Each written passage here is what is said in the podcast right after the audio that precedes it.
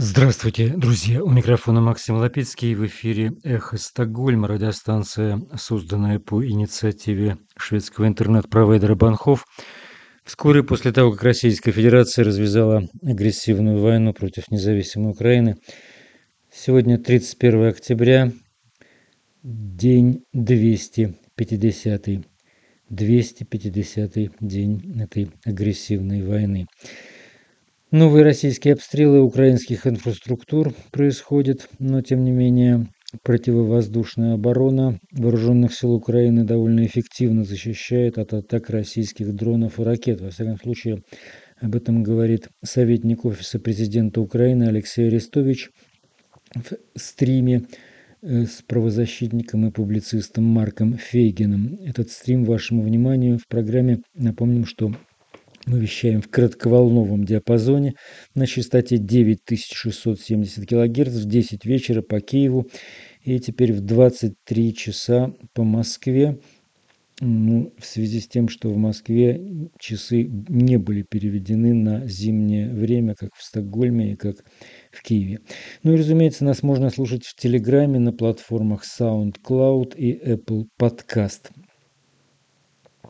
Юрий Шевчук получил итальянскую музыкальную премию Тенко в области авторской песни.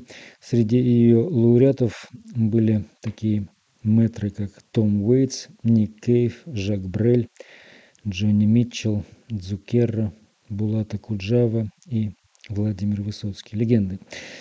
Комментарий к этому событию от Артемия Троицкого. Он дан для программы АРУ ТВ. Будет ли комментарий по премии Шевчуку. Я, наверное, что-то пропустил. Не знаю, что Да. за премия Шевчуку. Ну, Большая. я очень коротко, э, я очень коротко скажу. В российских средствах массовой информации, э, в общем-то, об этом ничего не было. Узнал я об этой премии от самого Юры Шевчука. Дайте-ка, О, кстати говоря, попробую сейчас найти. Незапланированный эксклюзив в эфире а, под Йона ТВ. Так, я просто не помню, в какой системе мы с Шевчуком переписываемся. А сейчас, сейчас, а, все ясно. Не буду говорить, в какой системе, Мгм. но смотрите, значит, э, давайте так. Давайте вы пока ищете, я расскажу, что это за премия такая. Это Давай. вот и- итальянская музыкальная премия Тенко. а, и среди... Тенко. Тенко. Тенко. Извиняюсь. Все, я Это- нашел. Да, Том Уэйтс, а, Ник Кейв, а, Жак Брель. В общем, это как- Мгм. абсолютно Не- не великие состав. имена получали эту премию. И сейчас там а, наш Юрий Шевчук целый. А, наши только Владимир Высоцкий и Акуджава, между прочим. Да, значит, вот, э, вот что я получил от Юрия Юлиановича.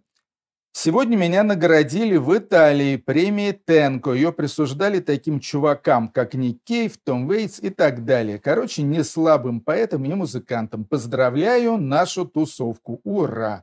Вот что написал, значит, Юра Поставьте Шевчук, лайк, а также... Нашей А, программе. Вот, а также прислал фотографию. Да, значит, дальше он пишет, э, ее получила за нас наша подружка. И фотография этой подружки такая Мгм. милая дама в очках, и- и она с каким-то итальянским таким э, кучерявым малым э, богемного вида, по-видимому, значит, какой-то деятель этой премии, а может быть, это какой-то итальянский э, артист. Значит, в принципе, значит, Луиджи Тенго – это абсолютно культовая фигура в Италии, это был такой у них трагический бар, Тут, ну, я бы сказал, что такой итальянский Башлачев.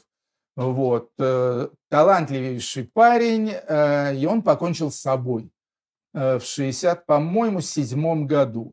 С собой покончил, а в 74 году учредили премию его имени. И ее вручают, на самом деле, не попсовым артистам, никаким там этим, то есть это не имеет отношения к премиям типа вот Грэмми, там это говно и так далее, а, вот, а, а вручают на самом деле талантливым людям, то есть, ну там, скажем, Лори Андерсон или, э, например, Чесария Эвера вдруг ее тоже получила. Вот, то есть такие мощные товарищи получают эту премию, а вовсе не попсовые. Вот, из россиян действительно Акуджава и Высоцкий. Только вот эти два человека удостаивались этой самой премии. Кстати говоря, если уж я открыл нашу с Юлиановичем переписку, то я э, хотел даже это вывесить у себя в Твиттере или в Фейсбуке где-нибудь еще, но я человек, в общем-то, такой э, законопослушный и совестливый, поэтому я сначала спросил у Юра, а можно я... Он мне прислал свое новое стихотворение. Я его спросил, а можно, Юр, я это дело вывешу, потому что стих вообще могучий. Он говорит, а, нет, я сначала спросил, это, это будет песня? Он ответил, да, это это потом будет песня, но она еще не сочинена. Потом я спрашиваю, а можно я вывешу? Ух ты. Вот, он говорит, нет, давай-ка лучше подождем, пока будет песня. Вот, э, так что вывесить дело я не вывесил, но зачитать вслух вот, э, я могу. Значит, Супер. названия нет, названия нет, э, пока на стихотворение такое, оно, конечно, туши свет. Так. Моя надежда умерла, чтобы не сойти с ума от боли. Тушило сердце в корвалоле, в тисках его холодной воли. Ни на кого не донесла. Засунув голову в плиту, царапая лицо ногтями, ища кого-то между нами, свернулась эмбрионом в яме, вдыхая углекислоту. Потом менты, Подъехав к скорой, тебя в пакете отнесут, опустят в мокрую росу, закурят и на Божий суд отправятся ленивой сворой. И мы, нам кажется, живые, последние в себе жуем, ее углями водоем в чистилище его проем проходим добрые и злые. Моя Россия умерла, Твой катафалк Москва и Волга впадает плавно в дикий Конго. Дышать еще здесь будут долго. Те, кого ты не родила. Артемий Троицкий, а премия Юрию Шевчуку «Эхо Стокгольма» в эфире. Напомним, что мы вещаем в кратковолновом диапазоне на частоте 9670 кГц в 10 вечера по Киеву, теперь в 23 часа по Москве. Ну, разумеется, нас можно слушать в Телеграме на платформах SoundCloud и Apple Podcast. И теперь включаем лайвстрим Марка Фейгина и Алексея Арестовича «250-й день войны». Итак, день 250 с Алексеем Арестовичем. Алексей, рада, что ты вернулся. Добрый вечер. Хорошая связь, прекрасный звук, жизнерадостный, бодр и все остальное. Больше 100 тысяч нас смотрит, 34 тысячи поставили лайки. Спасибо всем, друзья. Прошу вас, пожалуйста, ставить лайки и ссылки на этот эфир, размещать в своих аккаунтах в социальных сетях и группах. Это сильно поможет вот теперь в новых условиях с зимним временем, чтобы к нам присоединялись зрители из разных мест. Пишите, кстати, откуда вы, тоже интересно. Ну и, конечно, подписывайтесь на канал Фейгин Live. Э, очень нам нужно добраться до 2 миллионов. Остается где-то около 70 э, тысяч, чуть меньше. Ну и, конечно, на канал Алексея Арестовича тоже в описании к этому видео вы обнаружите ссылку на его канал и подписывайтесь там тоже. Ну что же, тогда начнем с карты. Что у нас произошло за вчерашний день твоего отсутствия и поездок в командировки? Расскажи нам, что на фронтах. Ну, смотрите, значит, насыщение российских войск мобилизованными дало свой эффект наконец. Прибыли сюда в товарных количествах, общей сложности до 100 тысяч. И это, не, это постепенно сказалось на фронте. А именно, им, а, удалось стабилизировать линию. Вторая причина этого – это недостаток поставок вооружения военной техники со стороны наших союзников. Но, как бы, это причина, которая за секунду не меняется, а не осуществляется планово. Ну, пока так. А вот большой такой переменной формуле явилось то, что они, а, на отдельных участках смогли насытить и стабилизировать линию фронта, а на других высвободить, перебросить части, которые сохранили кадровый костяк, либо, в принципе, являются кадровыми. Эти части немедленно бросили в контрнаступление, усиленное под Бахмутом. Раз. Видишь, сколько стрелочек там на карте? Видите? Да. Угу. Много, много частных попыток операций. Э, ну, на Нью-Йорк они наступают уже восьмой месяц, и все безуспешно. Немножко в районе Донецкого аэропорта, там войска так называемые ДНР, хотя ДНР в составе России, но тем не менее. Значит, на Маринку снова попытались ломануться, авиация там даже во все применялась. И побежали они на Новомихайловку и на, этот сам, на Павловку в районе значит, Запорожской области уже. Э, там они пошли в атаку, радостно в районе, в районе Угледара. Город перед Угледаром. Вот если посмотреть, значит, они радостно объявили, что Павловка взята, это чистая брехня. Что они, потом они поправили, что мы вышли на окраины, тоже брехня. Значит, там идут бои в районе населенного пункта. Нашим войскам удалось стабилизировать обстановку к вечеру. И, значит, они залихватски сообщили, что завтра уже мы продолжим. Но уже с продолжением мы посмотрим, как у них получится. Значит, ну вот э, стиль войны российские полководцы не меняют. Только-только появился какой-то ну, какой-то условный избыток возможностей, небольшой. Как они радостно, значит, немедленно кинули его в атаки. Ни попыток накопить, ни попыток подумать, там, ударить в нужном направлении и так далее. Вопрос, почему они так тупо воюют? Ответ очень простой. И гонит политическая воля, которой они не в состоянии противостоять.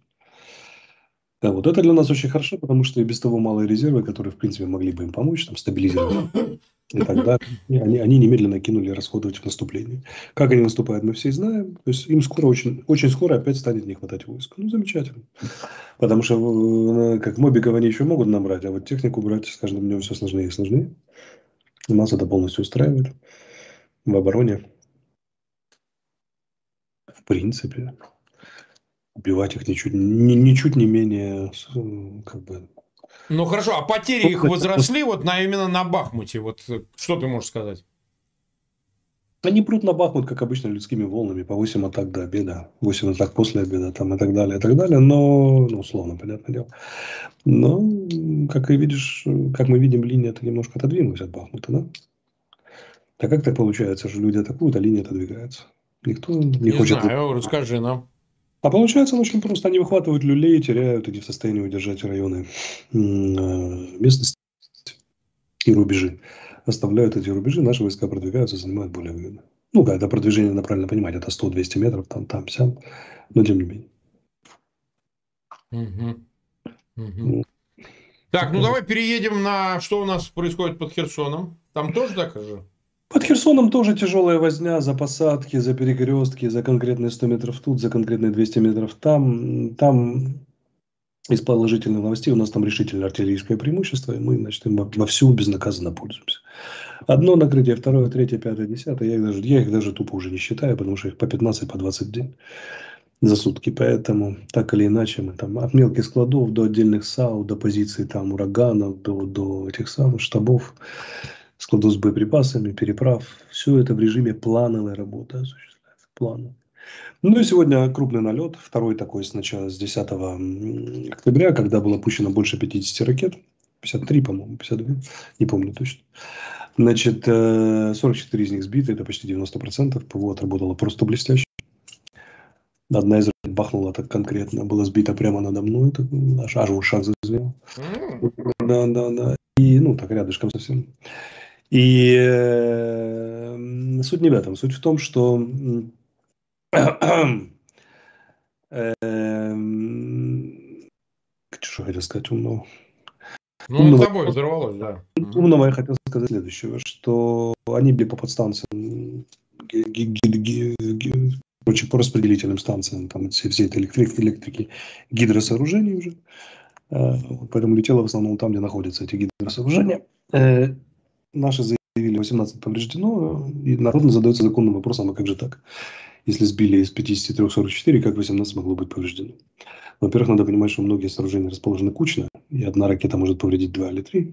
Во-вторых, надо понимать, что пускали не только крылатые ракеты самолетов, это пускали ракеты С-300 по наземным целям и так далее, и так далее в разных местах. Поэтому могло быть повреждено больше. Э, вот для тех, кто заподозрил что мы там обманываем, правительство или генштаб обманывает свое население и прочее, прочее. Но я не думаю, что украинцы так думают. Мне кажется, что это, это, это такая попытка российских ботов за, закинуть темку на рассуждение. На то, чтобы мы поволновались, правительство от нас что-то скрывает. Вот. Ну, для того, чтобы этих разночтений не было, я отвечаю. Вот. Ну, да, вот такая история. Ну, вот смотри, вот эти сбитые из 50 ракет, и ты об этом, по-моему, пост написал, 44, mm.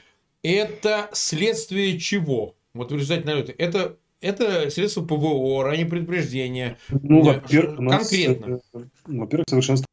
Вспоминаю, что вначале мы сбивали ну, 30%, 35% отпущенных ракет в начале войны. Сейчас она совершенствовалась, как бы наши воздушные силы, восьмой месяц в войне, восьмой месяц они сбивают эти ракеты, все, и средства воздушного поражения, и носители, и так далее. Поэтому ну, опыт не пропьешь, он накапливается. Ну и к тому же ракеты это очень специфическое оружие. Они летают приблизительно по небольшому набору маршрутов. Uh-huh. И э, как бы совсем что-то новое трудно придумать. В принципе, приемы и способы изучены. Второй момент – это то, что сегодня же явная попытка перенасытить наше ПВО снова произошла, но не удалось. Они решили взять не, э, там, как бы, не внезапностью, а потому что внезапности невозможно достичь. Мы видим взлетающие стратегии с самого начала, только они над аэродромом поднимаются. А, но да, типа давайте перенасытим. Перенасытить не удалось, потому что уже западное ПВО стоит на страже наших как это, воздушных границ, если говорить языком службы Советскому Союзу, и отлично работает по воздушным целям. Сегодня спикер э, воздушных сил сказал, что система АРСТ, которая стоит немецкая, отработала на 100%. Все, 100 ракет, все ракеты, не 100 ракет, а все ракеты, которые были пущены, все поразили цель. Mm-hmm. Поэтому мы связываем с поставками, я связываю западного вооружения, более совершенно комплексов, чем советские старые, стоящие на вооружении вооруженных сил Украины, которые более эффективно решают задачи поражения воздушной цели перехвата. Мораль причем простая. Давайте больше комплексов, вообще будет все хорошо. Mm-hmm. Ну вот смотри, значит, Путин сейчас э, какой-то ведет э, типа пресс-конференции, даже не знаю, я вот смотрю в пабликах. Он, значит, заявляет, да он, он сейчас чаще, чем чихает. Он, он, а... короче, всем подражает нам, и скоро начнет Марк каждый день выходить. А куда ему вообще, так сказать? Мы сложить наши два возраста, мы моложе окажемся. А? Он сможет. У него двойники есть, он сможет. А, ну есть только так. Нам Смотри, он, смотри, он заявляет, значит, покряхтывая, сегодняшние удары, говорит, по украинской, по украинской инфраструктуре отчасти ответ за атаку на Севастополе. Что значит отчасти? Но хорошо, значит, он заявляет это от, э, ответ на Севастополе. Мы пропустили. Так что там на Севастополе? Что потопили все-таки сейчас уже известно или нет? Или нет? Кто То есть стоило того, там, тогда... Ну, я не знаю, кто утопил, но что там произошло? Мы ничего не топили. Не, ну Если хорошо, сами последствия какие? Как бы, да, не знаю, выясняется.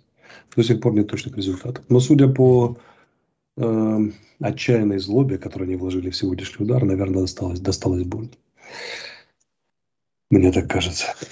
Одна из версий. Что, то, что очень больно досталось. Ну хорошо, э, зерновая сделка. Они, значит, тут же заявили, что из нее выходит. Сегодня продолжение. Значит, э, Эрдоган заявил, что ну вышли и вышли, а мы будем, так сказать, таскать сюда. Значит, у нас соглашение с Украиной и ООН. Вот, и там вроде 250 судов, говорят, что зерном э, в украинских портах, ну, в Одессе. Значит, он, получается, сказал, что вообще говоря, твоего согласия и не нужно. Мы гранты обеспечения этого маршрута в Черном море, и ты не нужен. И вот он уже отыгрывает, говорит, а мы, говорит, не вышли из сделки, не прекратили, мы ее приостановили, свое участие. То есть явный отыгрыш в другую сторону. Путин сам заявляет, это дословная цитата. Как ты видишь развитие ситуации? Значит ли это, что это реакция на твердую позицию Эрдогана? Он, кстати, тут дальше заявил о том, что Эрдоган человек слова однозначно, ему некуда было деваться. Они же сказали сначала, что мы выходим, и, допустим, достанется же равно никому, помираете там все. Да-да-да. Радостно взяв на себя ответственность в очередной раз за, за возможные проблемы у 100 миллионов человек с хлебом. А во-вторых, как бы, ну, Эрдоган, человек, который дал обязательства перед этими 100 миллионов, и реноме которого лично из страны висит. Mm-hmm на его способности обеспечить, выступить гарантом до конца этой сделки, то есть обеспечить поставки хлеба и сельскохозяйственной продукции. Он понял, что, ну, мягко говоря, оказаться сейчас человеком, который нет, не смог обеспечить то, что обещал странам, правительствам и народам Ближнего Востока и Африки, это очень сильно навредит себе и политике. Ну, Эрдоган скорее, скорее пойдет на вооруженный конфликт с Российской Федерацией в море, или, скажем так, вооруженный нейтралитет, чем позволит хлеба не перебрасываться. В этом смысле абсолютно спокойно. Я не знаю, как Российская Федерация собирается противодействовать турецкому флоту, который раз в пять сильнее, чем весь Черноморский флот. Ну, это тут и обсуждать нечего. Ну, Тут можно даже не говорить, не говоря уже о том, что это страна НАТО и так далее, и так далее. И вообще в Черном море три страны НАТО, на секундочку, со своими флотами. Поэтому все очень быстро. Турки отреагировали молниеносно. И суток не прошло со времен этих разговоров. Сказали, что хлебные поставки будут обеспечены. Теперь противодействовать возможно только силой. Я очень хочу на это посмотреть. Это значит, участвует Россия в зерновой сделке, не участвует. В зерновой сделке по барабану абсолютно. Как возила зерно, так и будет возиться. Судя по всему. Что Эрдогану, ну, считаете практически невозможным сейчас ее сорвать. Стабильность очень многих стран и режимов на Ближнем Востоке и в Африке напрямую зависит от того, способна ли Турция обеспечить безопасность судов зерном. А она выступила гарантом. Тут бы ООН сказала слово и сказала, что, ребята, ну давайте теперь как миссию ООН это осуществлять. И призвала все свободные страны, члены государства ООН, обеспечить что? Защиту и конвоирование судов с хлебом. Она что же гарант, правильно? Но от нынешней ООН ожидать этого было бы напрасным, а вот Эрдоган принял решение очень быстро. И четко он сказал, Турция будет продолжать что? Обеспечивать и защищать зерновой коридор. Все. Мгм. Ну, то есть ты исключаешь то, что Москва решится атаковать украинские суда с зерном. Ну, они Так как бы условно Они не украинские в массе своей. Они Да, да, на да, да, конечно, мы это оговариваем. Международно, да. Я прям вижу, как они атаковали раз, а во-вторых, как, когда они атаковали, учитывая, что их турецкие корабли защищают. Мгм. Ну вот, кстати, Госдеп заявляет, Госдепартамент США утверждает, что атака на корабли Черноморского флота не может служить основанием для приостановки участия РФ в зерновой сделке. Ну, как бы с разных сторон дали понять, что сделка э, есть, сделка нет, э, маршрут продолжится. То есть возить зерно будут, как я понимаю, это вполне согласованная позиция. Никто не поставит 100 миллионов людей перед лицом голодной смерти только потому, что э, кто-то из двойников Путина за- закапризничал по поводу событий в это, это будьте Севастополь. Это раз, во-вторых, ну это же брехня, это чи- чистая подмена этих самых. А Россия не отвечает. Это очень ложный, ло- ложный термин, он не должен применяться. Россия ведет вооруженную агрессию против, против Украины. И мы отвечаем. Любое наше действие – это ответ. А их любое действие – это агрессия. Все очень четко и понятно. Во-вторых, понятно, что они используют это как повод. Им невыгодна сейчас зерновая сделка. Они не хотят, чтобы Украина продавала зерно, получала международный авторитет и валюту. Потому что зерно, зер- э, продажа зерна дает, международные рынки дают нам очень большой приток валюты. И это а, выход, попытка выйти из зерновой сделки и сорвать возможные поставки украинского зерна, это действия ровно такие же, как удары по инфраструктуре. То есть э, задача просадить нас организационно, финансово. и далее. Вот и все. Они подыскали повод и заявили, что мы выходим. Они давно его искали. Их удобрения сейчас не продаются на рынке, потому что не сезон. Можно выходить, можно приостанавливать. Но им очень быстро объяснили, что никто не даст ничего приостанавливать. Мгм. Никому не нужна вторая арабская весна, кризис и гол- и голодная смерть в Африке, на Ближнем Востоке, сметенное правительство и так далее. и так далее. А Россия, между прочим, прямо заявила, что она не, про- не прочь такого варианта. Путинская Россия, приостановив эту сделку. Потому что э, последствия этой выхода из сделки или там срыва поставок далеко выходят за рамки российско-украинского конфликта, войны. И российское руководство прямо сказало народам Африки и народам Ближнего Востока, что «Тьфу, ребята, так умираете. Как бы у нас на все свой расчет.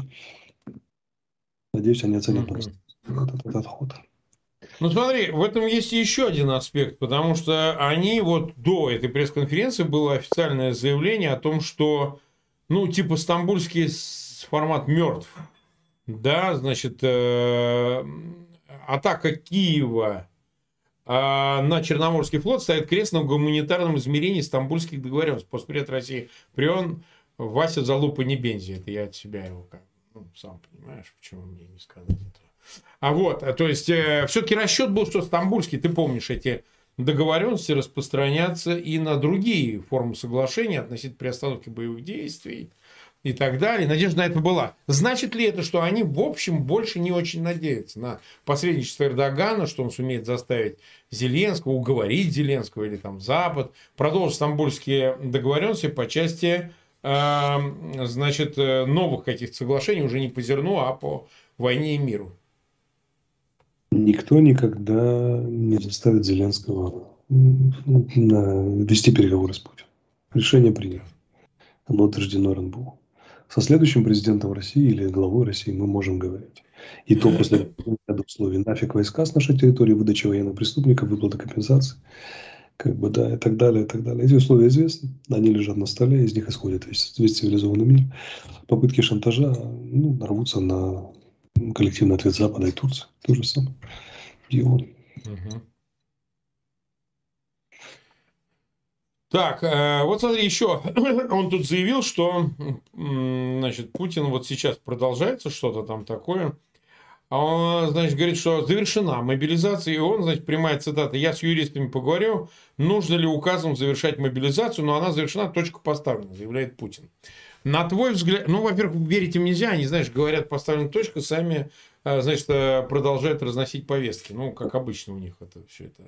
И сажать людей, которые уклоняются, и, значит, на пинках их туда отправлять в этот военкомат.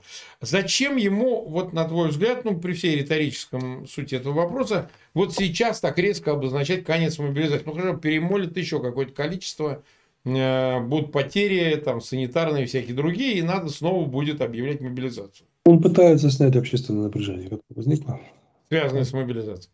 связанное с мобилизацией, да, потому что, видимо, опросы и рейтинги показывают острое недовольство. Мгм. Ну и кроме того, потери пошли.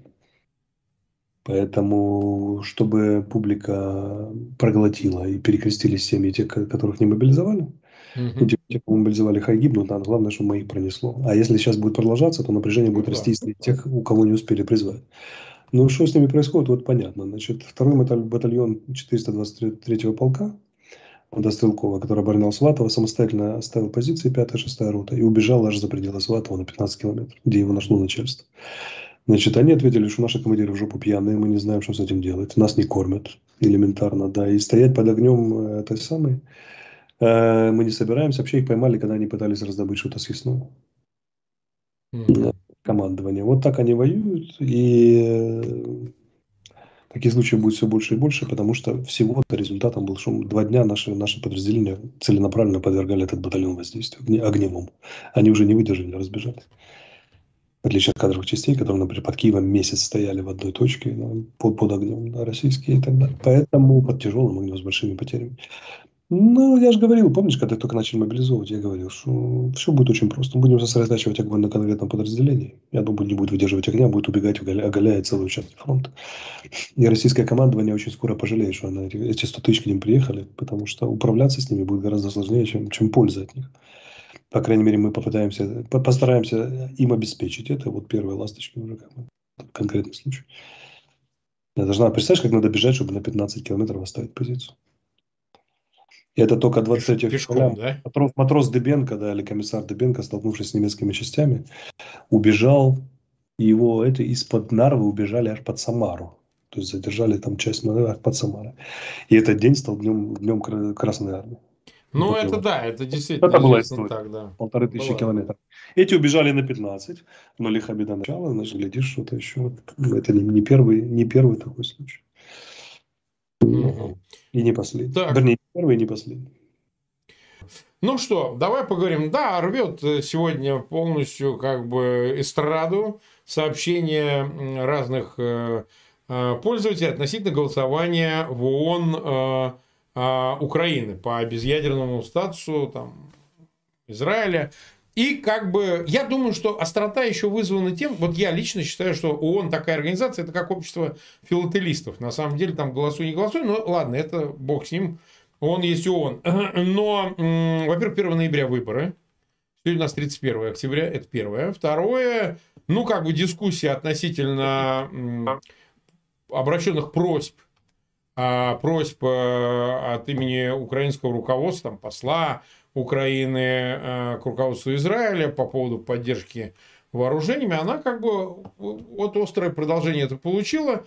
Давай выскажи, что там, на твой взгляд, в связи с этим голосованием, насколько оно важно и вообще, что ты думаешь? Я считаю это голосование ошибкой. Так. Причем большой, крупной ошибкой. Потому что... А как не- оно произошло? Ты не считаешь, что это какая-то там, не Я не знаю, знаю, как оно произошло, но я примерно догадываюсь. Дело в том, что Украина по, по принципиальным вопросам наследует договорную систему СССР по ключевым Мгм. вопросам. Наша дипломатия идет в том же, в том- в том же духе. Не, не распространение ядерного вооружения, в общем, систему договоров, которые обеспечили существование Украины как независимого государства в начале, потому что правопреемственность очень важна. Если бы мы в 1991 году начали резко менять систему международных отношений, субъектом которым мы являемся, ну, это вызвало эффекты, которые были нежелательны. А дальше в дипломатии работает накопительный эффект. Считается, что если ты из года в год Так. поддерживаешь одну и ту же позицию, значит, у тебя больше и больше растет авторитет. То ли я разобравшись, то ли по инерции, то ли еще что-то. Я не знаю, что точно произошло. Мы проголосовали за резолюцию, которая носит откровенно антиизраильский характер.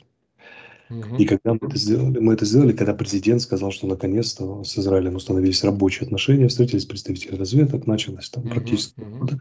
И он надеется и приветствует и так далее, и так далее. И через три дня после этого Украина голосует за явно антиизраильскую резолюцию, причем она ежегодно, много-много лет, она абсолютно формальная.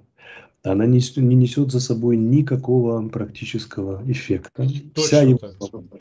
Вся Европа воздержалась, Америка, там, Канада, Британия вообще против проголосовали.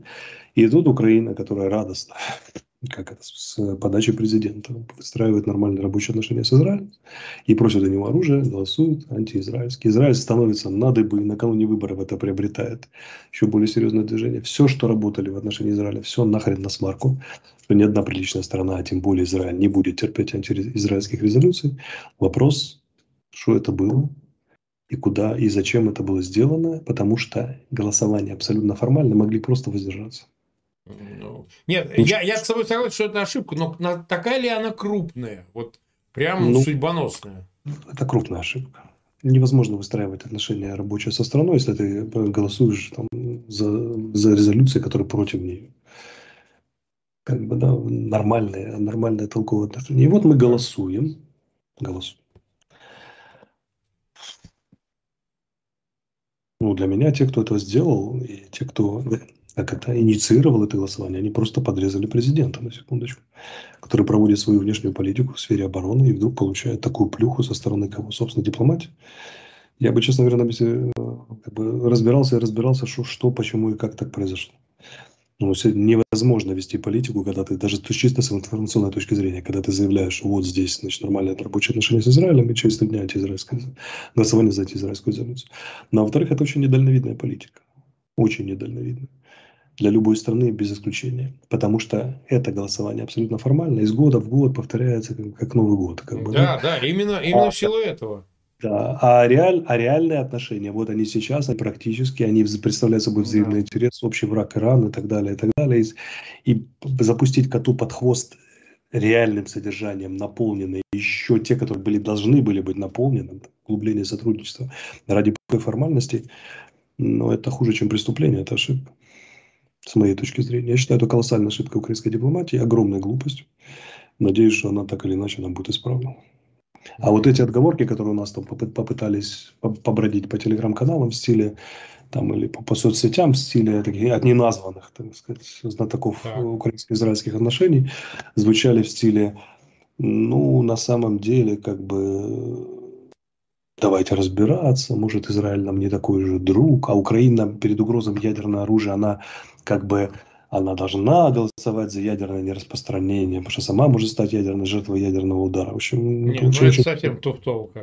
очень слабый и несвязанный бред, поэтому как бы да, ну, по- по- по- попытка залатать огромную дыру, допущенную кем-то, да, ну, не подумав, как бы, да, или в горячности, ну, как это, я думаю, израильтяне нас правильно поймут. Я надеюсь, что Ну да, поймут. и я думаю, что это все, конечно, можно преодолеть, потому что вот э, я повторяю, что ООН в нынешнем своем виде, особенно по таким ключевым, может быть, вопросам, касаясь ядерного оружия и всего остального, она превратилась, повторяю, в общество филателистов. Все, что там не голосуется, не делается, вообще не имеет никакого практического применения. Ну, это же очевидно.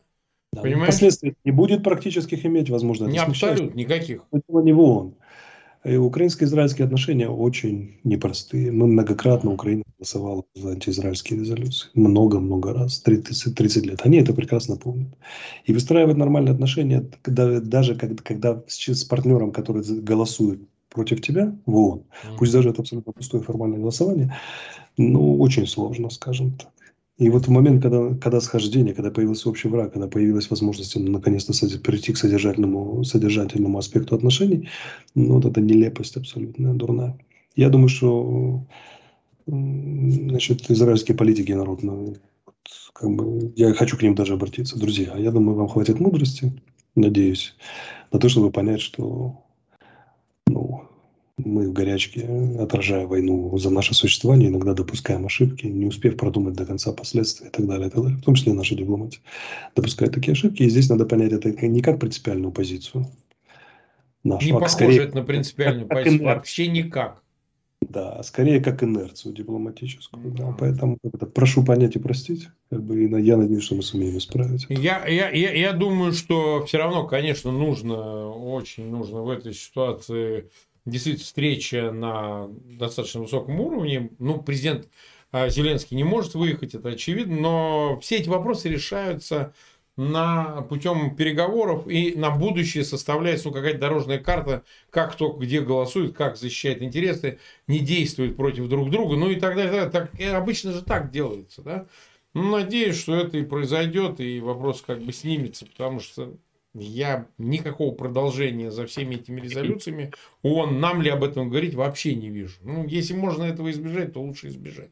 Естественно, ни в коем случае не голосовать против Израиля, потому что, ну, действительно здесь нужно выстраивать долгосрочные отношения, поскольку война, помимо всего прочего. Я уж не говорю о комплементарности взаимной, но война есть война. Тут уже не до всяких резолюций и озабоченностей ООНовских, а нужно оружие. А ну, просто реальное содержание, даже без оружия, даже на уровне разведывательных контактов, на уровне там совместных действий по третьим направлениям, которые обусловлены наличием общего врага Ирана, и э, которые бросают плечо на, на Российскую Федерацию, что трудно делать Израилю, и в чем крайне заинтересована Украина, давала определенную возможность сварить здоровую вкусную кашу.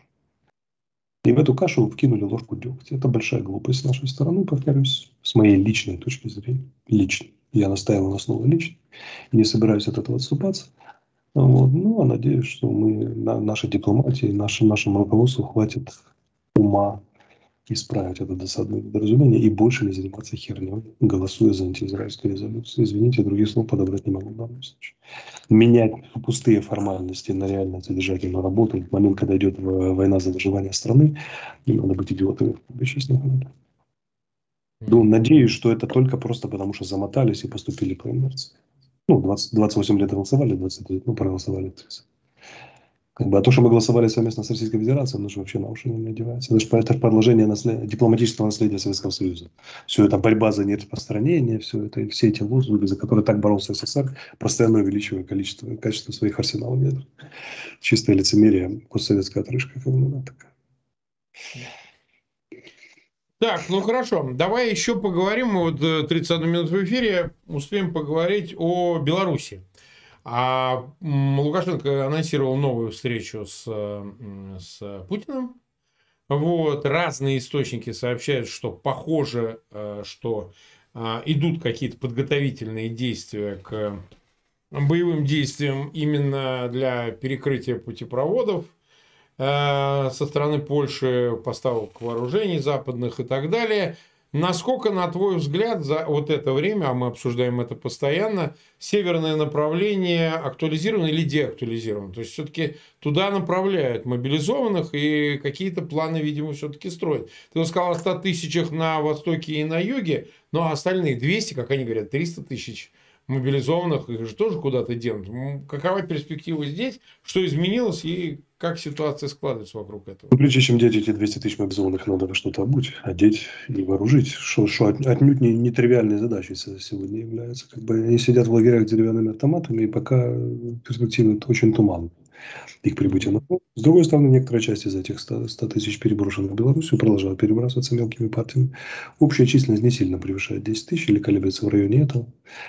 Как бы, да, это недостаточно совершенно для того, чтобы проводить наступательные операции на Волынском, Киевском, Житомирском, на любом направлении. Там нужно не меньше 30-35 тысяч.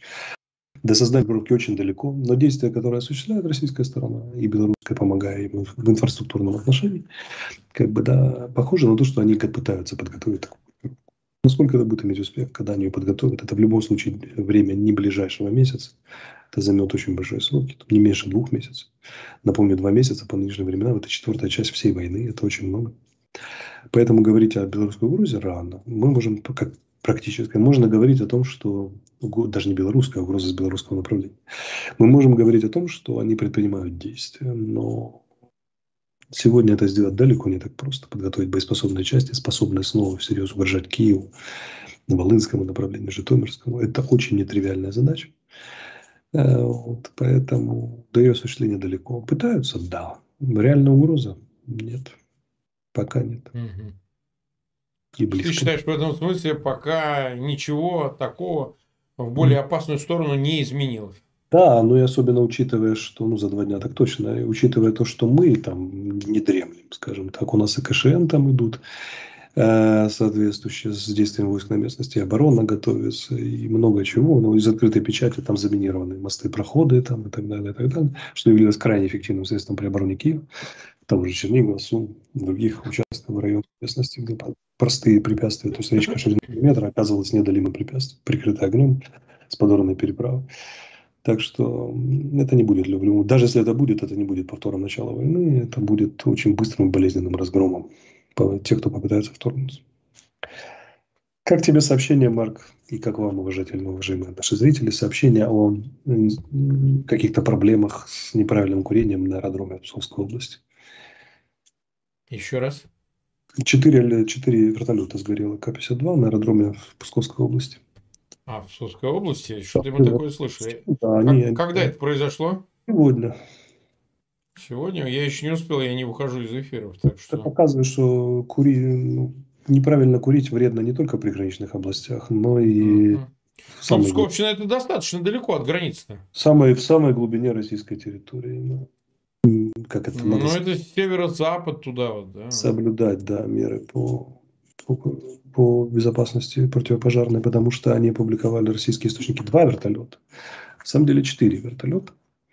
И Ага. вот это значит, это так неудачно бросили. Кто-то бросил окурок, что просто... Мы понимаем, да. Что Мы Генштаб понимаем. Украины посвятил отдельный выпуск на своей странице этому, этому, этому вопиющему нарушению правил пожарных. А, а, вот смотри, вообще говоря, поговаривают же о том, что какие-то беспилотники у Украины скоро появятся с большой дальностью Ну, собственного производства. Ну, я так Я- понимаю, там как появится, обсудим. как появится, обсудим. Так, может, сейчас обсудим. Ну, пока же нету сообщений, что появились официально. А вдруг они до Пскова могут долететь? Так кто их знает, эти беспилотники. Они летают как хотят. Ты видишь, распоясались и творят, что хотят. Беспилотники. Не говори, не говори. Чем дальше, тем страшнее. Все курят, все бросают бычки, гасят друг об друга. Да, да, да. Гасит и гасит. Ну хорошо, давай вот еще что обсудим. Тогда напоследок. Эм, Мы 36 минут в эфире. Ну, вот смотри, все ближе саммит, э, ноябрьский саммит двадцатки. Президент. Зеленский уже как бы анонсировал, видимо, ему дадут там онлайн выступить. Я не знаю, до последней минуты неизвестно, поедет на этот саммит Путин или нет. Мы это обсуждаем. Похоже, что нет, если переговоров с Байденом не будет. А пока ничего не свидетельствует о возможности этих переговоров, то Путина там не будет. А вот Зеленский, я не знаю, выступит ли там Путин онлайн, но вот Зеленский точно онлайн выступит. И, похоже, он призовет исключить Россию из э, саммита двадцатки. Я дум... Ну, я так думаю. Я не знаю, уже об этом проговаривали. Никифоров, по-моему, об этом говорил, его пресс-секретарь. Но я допускаю, что это, в общем, постановка правильно. Почему еще? Да потому что сам Путин сегодня вот заявил, я смотрю, вот э, закончившуюся эту пресс-конференцию о том, что, мол, вот э, страны ЕС м, заняты тем, чтобы исключить Россию из всех возможных как бы форматов. Вот он, дословная цитата. А политика ЕС по исключению России из различных международных форматов нереалистична. Ну, абракадабра абсолютно, почему нереалистично? Исключить и будет реалистично. Но, тем не менее, то есть, это его беспокоит, потому что одно дело из восьмерки вылететь, а другое дело вылететь, вылететь из двадцатки, где, ну, понятно, главную роль играет эм, а, Пекин и Вашингтон. Да, две страны биполярного мира, о чем сказал Си Цзиньпин. И если такое произойдет, ну это же, безусловно, будет свидетельством того, что, ну, как бы Америка с Пекином договорились по поводу судьбы э, Москвы. Что ты думаешь? Такая перспектива есть или она очень, Посмотрим. очень умозрительная? Наша позиция, мы, по крайней мере, можем говорить о нашей позиции. Наша позиция проста и понятна. Она заключается в том, что организация, вернее, страна или режим политический, который, во-первых, развязал агрессивную войну, нарушив устав ООН. Во-вторых, ведет войну способом, который представляет собой непрерывную цепь военных преступлений, непрерывную цепь, и продолжает усугублять это. Удары по гражданским объектам, по инфраструктуре, которая м, как бы 40-миллионную страну бросают куда? в, в зиму без, без тепла и электричества. То есть это то, что называется многочисленные совершение усилий по причинению страда, страданий дополнительному многочисленному количеству населения, вообще имеет признаки геноцида. А, вот. А она должна быть исключена вообще из всех международных организаций. Даже, даже, даже Федерации вышивания крестиком, да, бадминтона, тенниса и, и бобслея одновременно. Там нечего делать, просто не нужно никаких исключений об этом. А уж тем более из, из политических организаций, которые способны обсуждать и влиять на большие мировые события. Ну, потому что ну, должна быть мораль в политике какая-то определенная. Ну, нельзя с людоедами, которые едят зажаренных детей, э, здесь, здесь осуждать, а здесь закрывать глаза, вести бизнес, как, как это, играть с ними в настольный теннис как это, поощряя их быть членом федерации. Все больше стран это понимают, все больше стран принимает э, резолюции о том, что режим Путина – это террористический режим. Вот, Российская Федерация – это государство ныне с террористическим режимом, вот семь Польша, например, и так далее. Надеюсь, что это и страны до двадцатки или большее число зафиксируют эту позицию. По крайней мере, наша дипломатия работает на это. И я уверен, практически же президент даст самые жесткие оценки и призовет к самым решительным действиям, в том числе страны двадцатки. Угу. Ну, посмотрим, чем кончится эта тема интересная. Это Индии, потому что Индия, как это, возглавляет в этот раз этот саммит двадцатки, она вступает в управление, да, индийский премьер, лично Индия как государство. Э, вот, будет видно, как, как индусы себя поведут, и тоже любопытно и интересно. Что Индия как раз страна, которая э, ориентируется на этическое начало в политике и вообще во всей своей жизни. Ну, как они совместят защиту национальных индийских интересов, в том числе в экономической сфере, и нравственность, на которой они, так, на которой они делают такой большой сообразно своей системе представления и картины мира, будет очень любопытно посмотреть на саммите и на его продолжение. Угу. Последний только, вопрос. Ребята только да. что заявили, что готовы погубить из-за своих капризов и обидок 100, 100 миллионов людей голодом. Ну, как бы, как, как с такими себя вести? Нахер из всех организаций. Ну, да, да. Ну, посмотрим, потому что это как раз и есть большой изоляции, потому что Конечно. понятно, что все эти организации, так сказать, двадцатка, они неформальные. Они же не принимают решения к исполнению изолирован полностью, полностью от всех организаций. Потому и цена, цена агрессии в 21 веке, тем более такого масштаба, цена непрерывной цепи военных преступлений, должна быть четкой и определенной. Никаких лазеек, никакой возможности оставить себе спортивные, культурные или другие взаимодействия. Должны заплатить полную, полную цену за то, что они совершают. И заметьте, они не собираются останавливаться, они эскалируют. Их чему не учат уже, уже наложенные санкции. Значит, их надо, они должны быть усилены, она должна быть изолирована полностью. Полностью. Просто как, как чумной барак, исключен из международного сообщества. А те государства, которые колеблются до сих пор, либо пытаются сварить свой борщ на, на нашем костре, на костре в наших городах, где наши дети горят, они сами должны быть осуждены на самом деле. вот им должна быть дана оценка. Другое дело, что здесь уже вопрос там баланса политики, но моральную оценку мы можем дать очень четко. Как бы, да. И когда вы, вы, вы имеете отношение с людоедами, которые только усиливают свое воздействие, значит, вы поощряете людоедов. Здесь очень просто. Я, Алексей mm-hmm. Высказал свое личное мнение. Mm-hmm. Ну, смотри, вот последний прям короткий вопрос относительно Молдовы. Одна из ракет была сбита и а, оказалась на территории Молдовы. Там посла даже уже выслали вроде mm-hmm. бы связи с этими событиями. Но мы как-то обсуждали Молдову, понимаем, что она в непростом положении, армии нет. Э, надежда на союзников, э, стоит ли там сильно раздражать, мол, и там и Москва организует через партию этого Шора, мудака с его женушкой Жасмин, значит, э, тоже мошенники чистейшие, а попытка, значит, торпедировать правительство Санду и так далее. Но, тем не менее, вот позиция Грузии, позиция Молдовы вот в этой ситуации, продолжающейся уже девятый месяц войны. Ты считаешь, что осторожность в данном случае оправдана? Все еще раньше ты по-разному это оценивал. Помнишь, какие сложности были и по поводу грузин, и по поводу, в общем, отчасти Молдовы. Как ты это оцениваешь сейчас? Ну, Молдова не имеет возможности решить приднестровскую проблему так, как положено государству, используя mm-hmm. все силы военную, информационную, э, эм, дипломатическую и экономическую. По той простой причине, что слишком неравный потенциал. Молдова вооруженные силы практически не развивала в начале этой войны. И молдовские политики с горечью признали, в том числе сама Санда. Молдовская армия не способна решать задачи актуальные, освобождения своей территории или хотя бы защиты ее от возможной агрессии со стороны так называемой Приднестровской Молдавской Республики и так далее, и так далее. Здесь они могут полагаться только на помощь партнеров либо Румынии, либо Украине. Но для того, чтобы на эту помощь полагаться, за ней нужно обратиться. Они не обращаются. Э, поэтому частный инцидент с падением ракеты, конечно, не является серьезной угрозой для национальной безопасности Молдовы. Но в перспективе ситуация, когда прибывают российские войска и войска пророссийского режима на территории суверенной Молдовы, не может устраивать ни одну страну. Начиная с того, что электроэнергия для Молдовы вырабатывается через ГЭС, которая стоит, ну, находится и эксплуатируется, так сказать, вот, это, вот, вот этим вот режимом Приднестровским.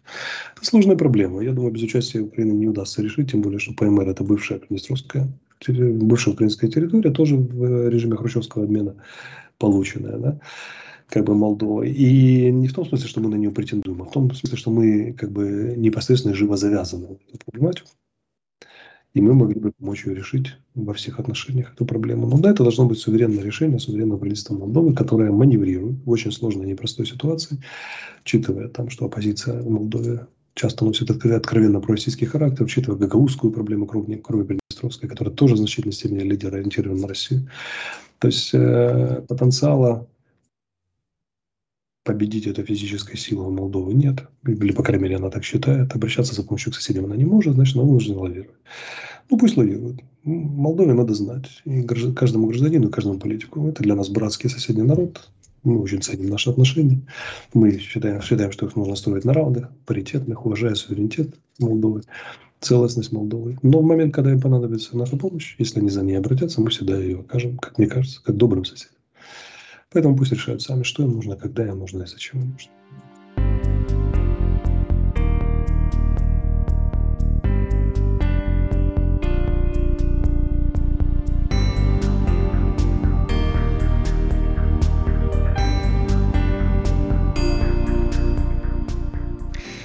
Это был стрим Марка Фегина и Алексея Арестовича в 250-й день войны, 31 октября 2022 года. Вы слушали «Эхо Стокгольма». До свидания и до встреч в наших эфирах.